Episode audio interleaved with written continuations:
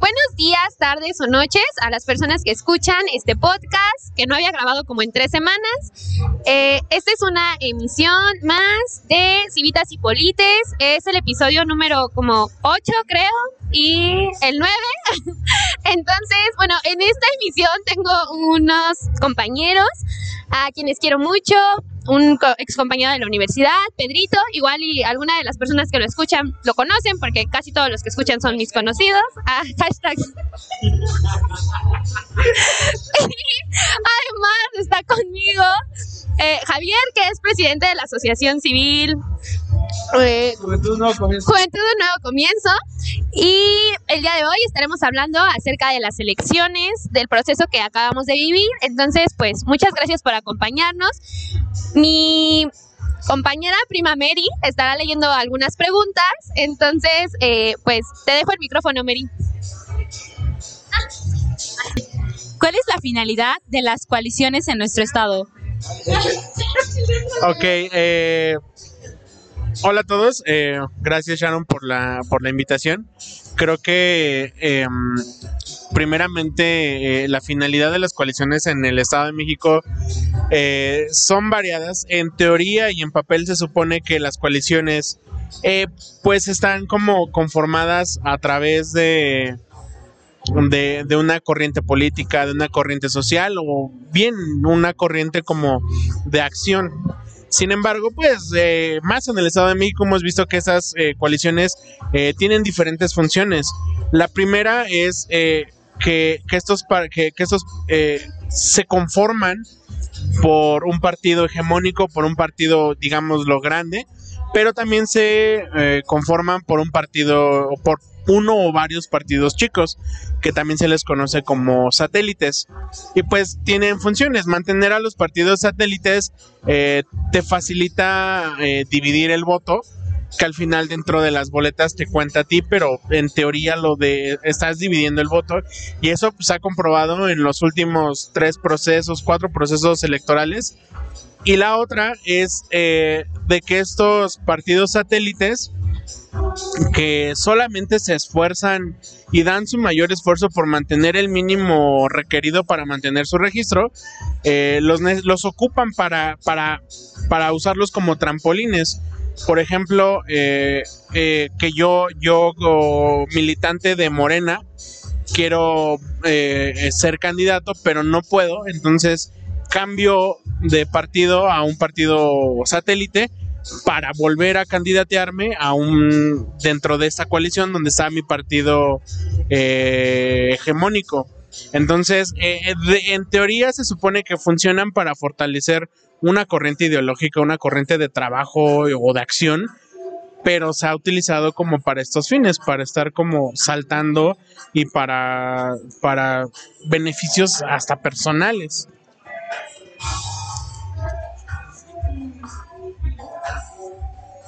Sí. Eh, es la 1, ¿verdad? Es- ¿Cuál es la? Bueno, este. Bueno, yo creo que las coaliciones básicamente han funcionado para que los partidos pequeños o los partidos satélites no mueran. ¿Y por qué te digo esto? Bueno, es muy sencillo. En estas elecciones vimos a tres partidos en especial, que era el Redes Sociales Progresistas, Fuerza por México y el Encuentro Social. Partidos que perdieron su registro porque ni siquiera pudieron alcanzar una mínima votación de un 3%. ¿Y cuál es el problema de esto? El problema no es que las personas digan, oye, ¿sabes qué? Es que no estás representando los intereses de la minoría, oye, ¿sabes qué? Te estás saltando a los intereses de ciertos grupos, sino que para que una minoría exista, y así lo, mencionan algunos autores, las minorías se crean con un 10%, y ese 10% es estar representado en uno de cada 10 personas de la población. ¿Y a qué me refiero con esto, no? Que un 1% o un 2% realmente es algo insignificante. Y hay personas que tienen o no una cierta opinión política, pero estos partidos se ajustan con el tiempo a una ideología, es decir, no tienen una ideología eh, establecida, ¿no? No son de izquierda, no son de derecha, no son liberales, son progresistas, sino son lo que a su electorado les convenga. Ahora, yo creo que esta selección, estas coaliciones en las elecciones pasadas eh, funcionaron en ciertos partidos como es el Va por México para poder generar ese voto de oposición, ¿no? Que es lo que se vio. ¿Y qué es el voto de oposición? Bueno, al tener un régimen político como lo es eh, ahorita Morena, tiene cerca del 50% de los espacios de la administración donde dices, ok, bueno, ¿quién le hace, quién le contrarresta algo, no? O sea, el momento que pasas una reforma, pues del presidente pasa inmediatamente. Entonces, ¿qué es lo que buscaban en esta coalición? Quitarle eh, esos, eh, esos votos o ese poder que tenía en este caso eh, la coalición, la de Juntos Haremos Historia. Entonces, a lo que voy con esto es, las coaliciones funcionan, sí, las coaliciones tienen un, tienen un impacto también, pero hay que saber para qué están hechas las coaliciones. Si para hacer una oposición o si están hechas solamente para salvaguardar los derechos de partidos que son denominados satélites o también son denominados este, parásitos que solamente van tras el presupuesto y no tras un interés local, estatal o nacional. Ay, pues yo estoy como, como un poquito desconcertada porque además en el Estado de México creo que nunca, más bien, el Estado de México fue como el inicio de un fenómeno que no había ocurrido en, creo que nunca en México, de esta coalición, por ejemplo, de tres partidos que en realidad sí tienen como bastante militancia, pero que además eh, el Va por México no fue una coalición nada más electoral, sino fue una coalición incluso que permeaba en temas administrativos, en temas de agenda legislativa, que no, como que partidos que de pronto tienen agendas tan distintas, eh, generar una sola fuerza política no implicaba solo como unirse ya, ¿no? Sino que como que a la vez era una unión 100% electoral para hacer un contrapeso en cuanto a votaciones y demás dentro de las legislaturas, porque además me queda claro que aquí en el Estado de México todo lo que era una pesadilla sacar algo de, la, de, la, de lo ejecutivo hacia la legislatura, porque no pasaba nada más por un tema 100% de oposición, ni siquiera se discutían las cosas, que además es como un peligro total para un régimen democrático el no discutir, el no discutir ni siquiera alguna iniciativa o algo que esté sucediendo y que se diga desde el inicio que no. Eso es como una, una alerta en que algo no está funcionando bien en nuestro sistema democrático. Creo que ese es como un parteaguas. Y del otro lado de Morena, también eh, pareciera que es un solo partido porque es la coalición que ha ido siempre, ¿no? El PT, el PES y bueno, ahora que se les unió el verde en algunos, en algunos estados eh, a nivel federal. Pero pasa lo mismo, de pronto sus agendas son muy contradictorias, tan solo entre Encuentro Ciudadano y Morena tienen agendas legislativas muy distintas, pero Encuentro Ciudadano termina votando siempre a favor de todo lo que vota Morena. Entonces su militancia pierde como totalmente sentido. Y pues eso es como algo que a mí me llama mucho la atención de esta coalición, ¿no? De pronto en días pasados alguien metió una iniciativa para moderar también las, coaliciones en el Estado de México, porque no pueden existir coaliciones si no se tiene una coherencia en cuanto a principios, en cuanto a eh, pues las bases partidistas que existen. Y además esto que se decía como de los chapulineos políticos es como algo que sucedió mucho específicamente en este eh, en, en, este en esta elección porque no solo en Morena cambiaban de Morena PT o Morena PES o Morena Verde, sino que en el otro también mucha militancia del PAN que son como un partido 100% de derecha. Creo que es el único partido que sí tiene marcado tal cual como su corriente política cambiaron de partido para poder ser candidatos dentro de otros partidos políticos. Y eso es algo muy, muy, muy extraño, porque no solo se cambia de partido, sino que se llevan sus, agendas políticas dentro con, ellos hacia donde vayan. Entonces, por eso de pronto pasan casos como el de Lili Telles, que entra a un partido político en el que pues sus ideales no coincidían para nada con lo que estaba funcionando dentro de la agenda de Morena y cambia de partido a un partido en el que sí funcionaba, pero en el que seguramente no hubiera podido ganar si ella se postulaba desde un inicio. Entonces, bueno, no sé, siento que hay mucho que estudiar a partir de esto. Son cosas como que no se pueden entender. partidos que perdieron su registro y que seguramente dentro de tres años vamos a volver a ver bajo el nombre de otro partido o cambiándole tan solo unas letras, como pasó con el PES, que ya había existido con otro nombre y volvió a, revivió y ya ahora como encuentro social y seguramente va a intentar volverlo a hacer con, con otro nombre.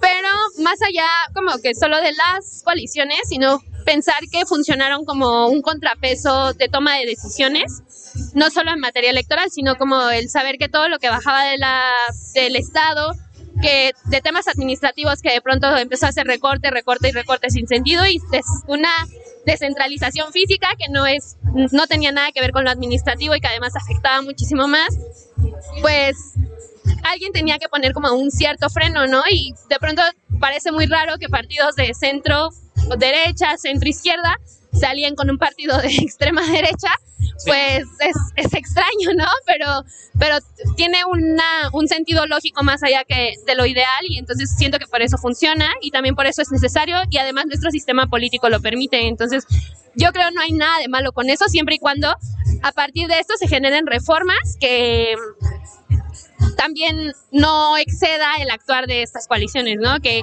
que genere un piso más parejo entre una coalición que se mantiene de partidos satélites, cuando veíamos las, el conteo de salida, Morena de sus 150 votos había hecho 140 y sus partidos satélites le habían sumado 10, ¿no? Y del otro lado de la coalición era una votación más equitativa, entonces creo que ahí también hay algo que, muchas cosas que reformar para que este piso sea como más parejo entre todos los partidos políticos. Algo bien importante que, que, que comentas ahí es, eh, por ejemplo, el, el, tema de como de votaciones. En realidad, a, a muchos partidos satélites, pues sí, ya, ya estando dentro de una legislatura o dentro de un ayuntamiento, pues sí funcionan y sí cuentan esos votos por más pocos que sean. Pero al final también eh, resulta eh, como un disparo, al, un disparo a sus propios pies porque no se están dando cuenta de que, de que la agenda de Morena, bueno, en este caso, pongámoslo con el partido hegemónico, en este caso, eh, Morena, la agenda de Morena es muy diferente a la agenda del, Partido del Trabajo, o a la del PES, o a la del Verde, que son sus, sus aliados, ¿no? El, eh, por ejemplo, eh, se, estaba, se estaba buscando apenas la aprobación, la, la modificación de una ley que te prohibiera, que prohibiera a los partidos políticos de, o a, eliminar a los plurinominales de las cámaras federales. Y esto pues no solamente pues es un atentado a, a, esta parte de la, de, la democracia, de, de querer eh, tener una representación equitativa, sino que además esto le afecta a, los partidos satélites, ¿no? Todas las legislaturas vemos esto al verde con cinco diputados, de los cuales cuatro son plurinominales o al PT que de seis, dos son de elección popular. Entonces, eh, ahí a pesar de que eh, atenta contra la vida orgánica de esos partidos satélites, ellos tienen que votar a favor. Y entonces ellos ahorita están como que tienen que estar eh, bajo las corrientes del partido hegemónico. Entonces ahí yo creo que sí existe algún, existe problemas como a la en el momento de la toma de decisiones, de decir, ok, yo soy un partido que obtiene el 2% de votación nacional, quiero hacer una coalición con otro partido, entonces te estás ateniendo a lo que ellos digan. Bueno, creo que en conclusión, eh, el tema de las coaliciones funciona y es bueno siempre y cuando creo yo que tengas una relación ideológica con los partidos con quien estés haciendo tu coalición. Es decir, tengas partidos, y bueno, si eres de derecha, bueno, partidos desde centro hasta la derecha. Si eres de izquierda, partidos de centro a la izquierda. Al hacer a lo mejor algunas, no sé cómo llamarlo, revolturas, creo que pueden interceder algunos intereses propios de los partidos y no generar los acuerdos suficientes, pero pues habrá que ver cómo funciona ahora en la legislatura y cómo van a estar las cosas marchando para que pues esto, o sea, estas iniciativas y, y todos estos temas puedan salir adelante. Sí, además, por ejemplo, lo que dice Pedro de los plurinominales, de eliminarlos, lo que pasó, por ejemplo, en los ayuntamientos, de eliminar cierta parte de los, de los regidores de representación proporcional, a mí me llama mucho la atención porque es una forma de controlar, de un control también administrativo, o sea, es decir, quien queda en el poder tiene ya de por sí la toma de decisiones al 100%, ¿no? Los ayuntamientos tienen un cabildo y entonces el cabildo se vuelve casi en la totalidad del partido que gana, ¿no? No como antes, que entonces sí había como un contrapeso porque había más regidores. Cinco que ganaron y siete de oposición. Ajá, exactamente. Y ya Y, con eso- y había discusión para cualquier cosa que se quisiera realizar. Ahora ya no funciona de esa manera y en la legislatura pareciera que se quiere hacer algo parecido, ¿no? Y de pronto, bueno, la democracia tiene que funcionar de manera en que hasta las minorías estén representadas. Y digo, yo no soy tan fan de los partidos satélites, eh, siento que es una chupadera de recurso público, pero también algo es cierto, si 100 personas los votan, esas 100 personas también tienen que estar representadas dentro de la toma de decisiones. Entonces, creo que para mí esa iniciativa de dejar de lado a los plurinominales no funciona porque por algo existen. Este Estado antidemocrático ya lo tuvimos y más bien pareciera que queremos regresar a otra vez un sistema como más centralizado en la toma de decisiones y no debería de ser así, ¿no? Tendremos que más bien buscar formas en que los congresos y los estados, los ayuntamientos sean cada vez más plurales para que realmente esté representada la gente. Entonces, bueno, no sé si ya quieran pasar a la segunda pregunta. Electoralmente, ¿cuál es la diferencia entre el Estado de México y los demás estados? Uy, esa está buena. es, es. ¿Qué preguntota? Qué preguntota. Pues verán, chavos. Les comento. No, r- rápidamente, el, el Estado de México, y yo lo veo así, lo he visto como, como, en- como, como a otros niveles, eh, que, que más allá de lo que pueda aportar económicamente, eh, el Estado de México es... El Estado de México es una representación, eh, es como la muestra, es un muestreo de cómo funciona todo el país. El Estado de México tiene el, el espacio necesario o el espacio suficiente para dividirlo en diferentes zonas y cada zona es diferente entre sí. Veámoslo, por ejemplo, con Baja California, que son cuatro municipios y todos están en hilera. Pues, obviamente todos los municipios tienen como ciertas similitudes, pero aquí somos 124, 125. Cada municipio tiene como ciertas características y si lo dividimos por zonas electorales, pues el Estado de México es súper diverso. No es lo mismo lo que pasa en el Oro en el norte, que es lo que pasa en Tejupilco en el sur, o que pasa en el Valle de México, en Tlanepantla o hasta en propio Toluca.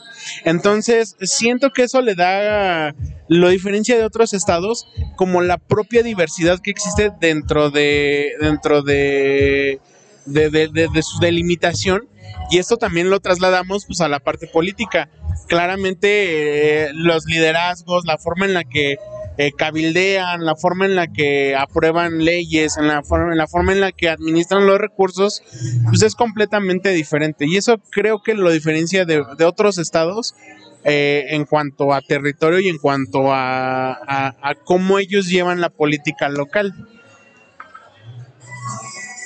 Bueno, yo creo que lo que hace diferente al Estado de México del resto del país es principalmente su población, o sea, la población tan extensa que lo tiene.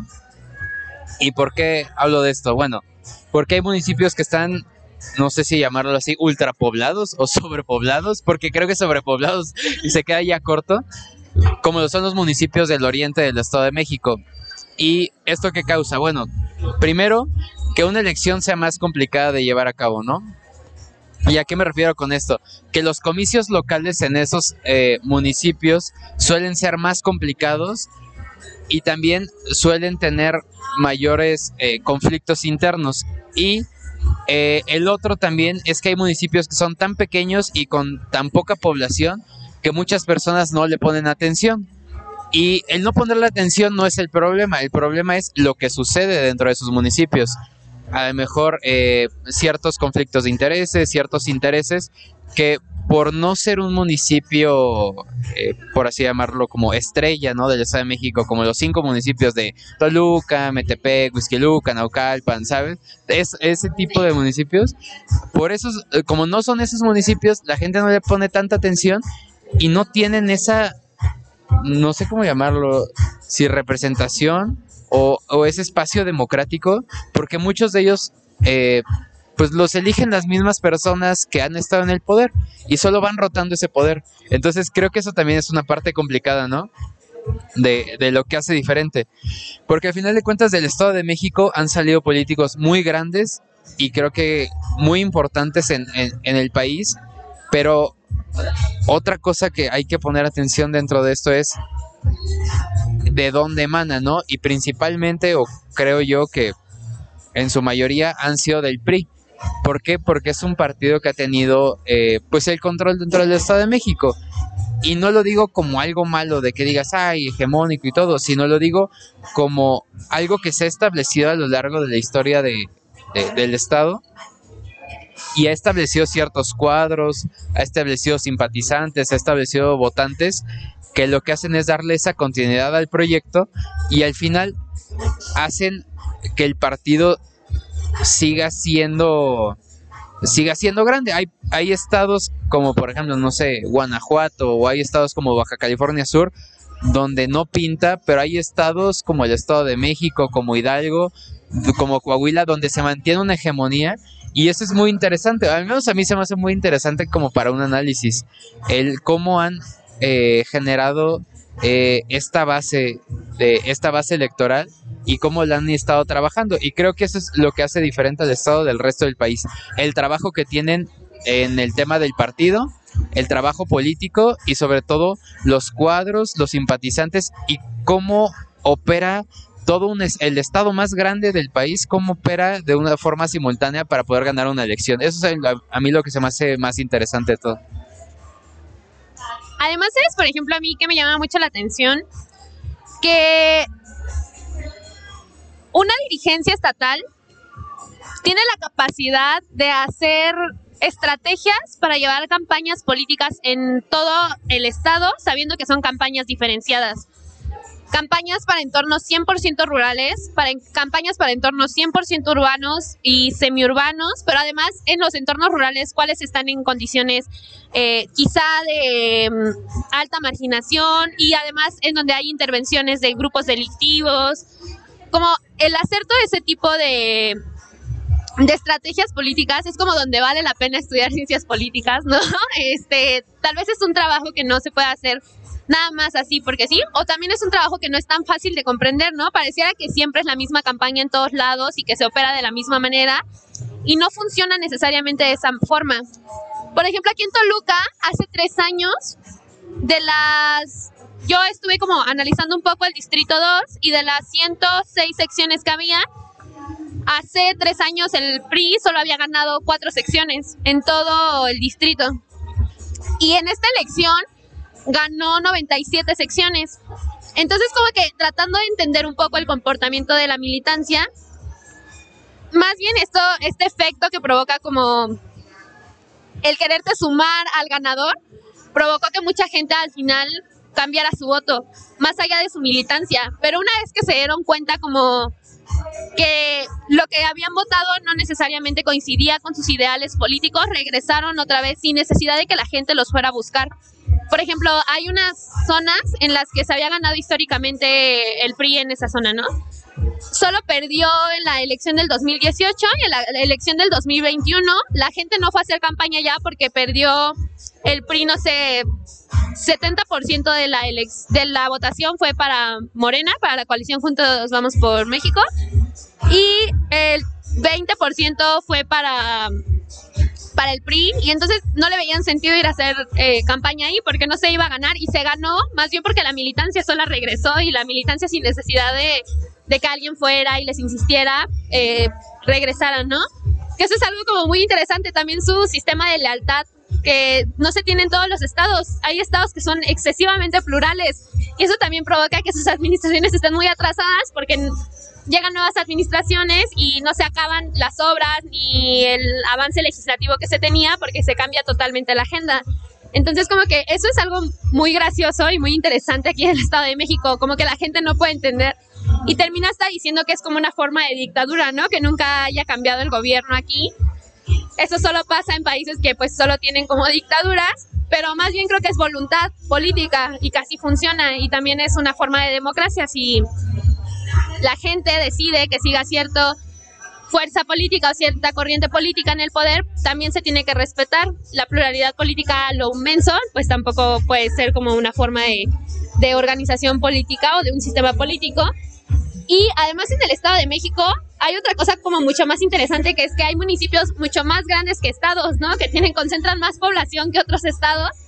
Y hay estados que tienen cinco o seis municipios y entonces hacer campaña y conocerse y relacionarse entre candidatos es muy fácil. Y aquí organizar a 125 candidatos en un solo comité o en una sola dirigencia estatal, pues es tremendamente complicado.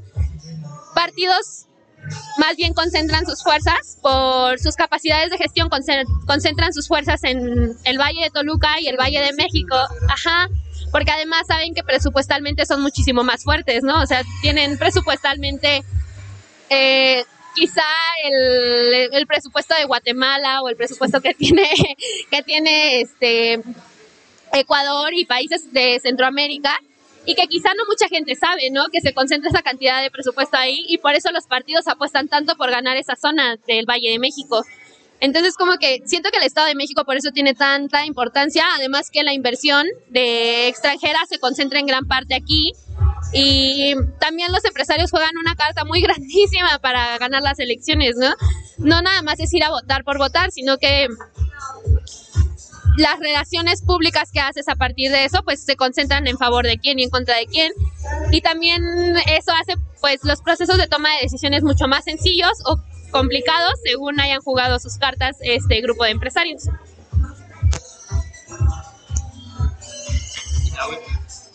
Eh, ya dije es la última.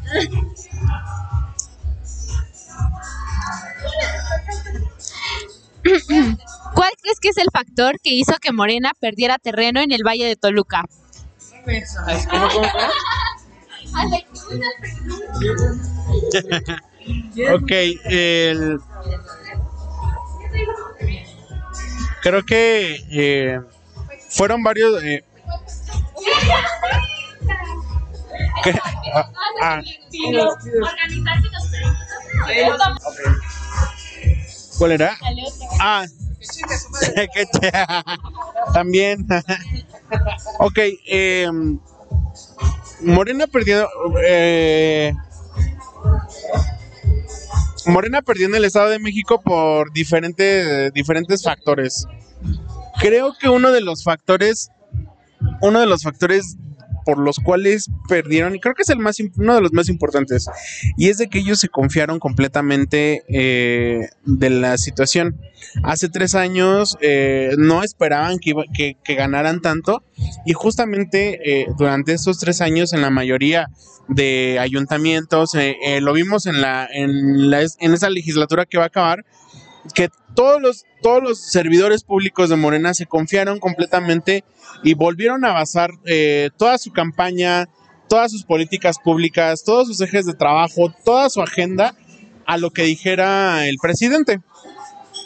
Entonces, eh, obviamente, pues pasar, tuvieron que pasar tres, tres, años para que no solo la aprobación del presidente se modificara, que es algo que normalmente pasa, sino que además ellos no, no cambiaron el mismo discurso. Vi campañas que literalmente usaron los mismos spots, usaron la, los mismos jingles, la, misma imagen, las mismas fotografías para, sus propias campañas. Y es como, y es como, fue, fue el gran problema, o sea, se confiaron completamente de que la imagen presidencial les iba a ayudar eh, a obtener esa, esa, esa victoria hace tres años eh, sí ganaron, pero muchos arrasaron completamente. Tuvieron como un plus, es el plus que de votación que les dio Obrador, que en estos momentos y que lo vimos, no se los dio. Entonces no solamente fue la unión como de, de una coalición, sino que fueron, fue también eh, como no el llamémoslo hartazgo, pero no es tanto como un hartazgo, sino como como una especie de decepción de decir, eso no funcionó en tres años, no va a funcionar en otros tres años. Entonces yo creo que ese fue el, mayor error, que Morena no solamente no le hizo caso a su propia militancia, sino que se confiaron de que sin hacer nada iban a obtener todo o iban a obtener votos. Pues, bueno, yo coincido con Pedro, o sea, primero en el tema de que se confiaron demasiado, pero también le atribuyo a un tema de hartazgo, ¿no? O sea, ese hartazgo político, que creo que lo hemos vivido todos, ¿no? El decir, oye, ¿sabes qué? Ni siquiera una calle pueden pavimentar, oye, no me pueden hacer este trámite, todo está lento, ¿sabes? Y eso lo digo a nivel local, o sea, lo digo a nivel municipal. Eh, porque a nivel estatal, o sea, a nivel legislativo, realmente no hubo un avance legislativo de parte de Morena, ¿no? O de parte de, esa coalición. Y creo que ese hartazgo y esos problemas como para avanzar fueron lo que detonaron la, la derrota electoral. Digo, aunado también a los personajes, ¿no? Porque realmente, si nos remontamos al 2018, había personas que no creían que iba a ganar Obra- Obrador, ¿no? O sea, había muchas personas que decían, otra vez está lanzando, al final va a ganar el PRI, va a ganar el PAN, ¿sabes? Y realmente quien confió en el proyecto del presidente son las personas que pues hoy siguen en los ayuntamientos y con poca, mucha o nada de experiencia, ahí siguen y los pusieron por lealtad y por confianza. Porque ellos dijeron, ¿sabes qué? Vamos a darle continuidad o vamos a apostarle por él, pues adelante, ¿no? Y creo que en, muchos municipios, sobre todo aquí en el Valle de Toluca, por eso ganaron eh, eh, las personas de Morena, porque le dieron ese respaldo, por así llamarlo, al presidente, que realmente nada más fue como confianza, ¿no? Porque no saben si iban a ganar o no. Pero bueno, regresando al otro tema, creo que esa falta de trabajo y esos problemas también administrativos fueron lo que detonaron la pérdida de Morena, ¿no? Y ahora el reto creo que es el 2024, ¿no? Y sobre todo aquí en el Estado de México, el 2023. O sea, ¿quién va a ser el candidato de Morena de aquí del Estado de México?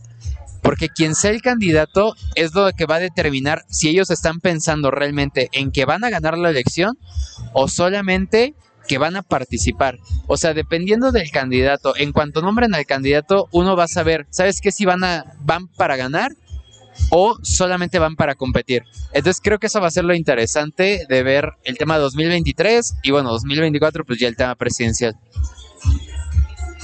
Porque creo que me quedé pensando un poco en quién podría ser el candidato de Morena y no me suena alguien como tan fuerte, más allá de la maestra, que es como su eterna candidata. Pero creo que no tiene un candidato tan fuerte Morena. Eh, quizá Juan Rodolfo pudo haber sido uno de ellos, pero al no poder ganar la reelección, bueno, sí, claro, o sea, ahí demostró que, que no. Y este, tal vez la ventaja dentro de, de la oposición, de la que yo creo que va a ser así, de la coalición de va por el Estado de México, es que tiene demasiados políticos conocidos, ¿no? Tanto del PAN como del PRI, quizá el PRD no, pero además creo que por la intención de voto del PRD no podrían ser ellos quienes encabecen la coalición. Pero sí, bueno, sí está, es, sí de- del PAN y sí del PRI, este, quizá sacar un candidato conocido, ¿no? Y además, yo creo que al- Y aparte, que no tengas historial. Ajá, y ajá, y políticamente, este, ajá, exacto.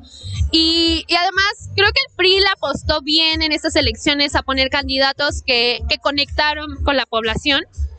En Toluca tan solo hubo un- una cosa que, que quizá nadie veía venir, ¿no? Que, que- que se ganara todo, absolutamente todo nuevamente. La otra, ¿no? Porque, por ejemplo, en Toluca, yo creo, y a reserva de, otras cosas, todo el mundo pensó que iba a ganar Juan Rodolfo. Todo el mundo, o sea, no había quien no dijera, no, pues mira, Metepec, Sinacantepec, Lerma, todo lo gana el Va por México. Pero Toluca lo gana Juan Rodolfo, porque es Juan Rodolfo. Y esa fue la sorpresa también, yo creo, de estas elecciones. Sí, sí, sí. Y, y además es, es lo que comentábamos hace rato, ¿no? De las estrategias que tienen que hacer ciertas dirigencias para hacerlo distinto en cada situación.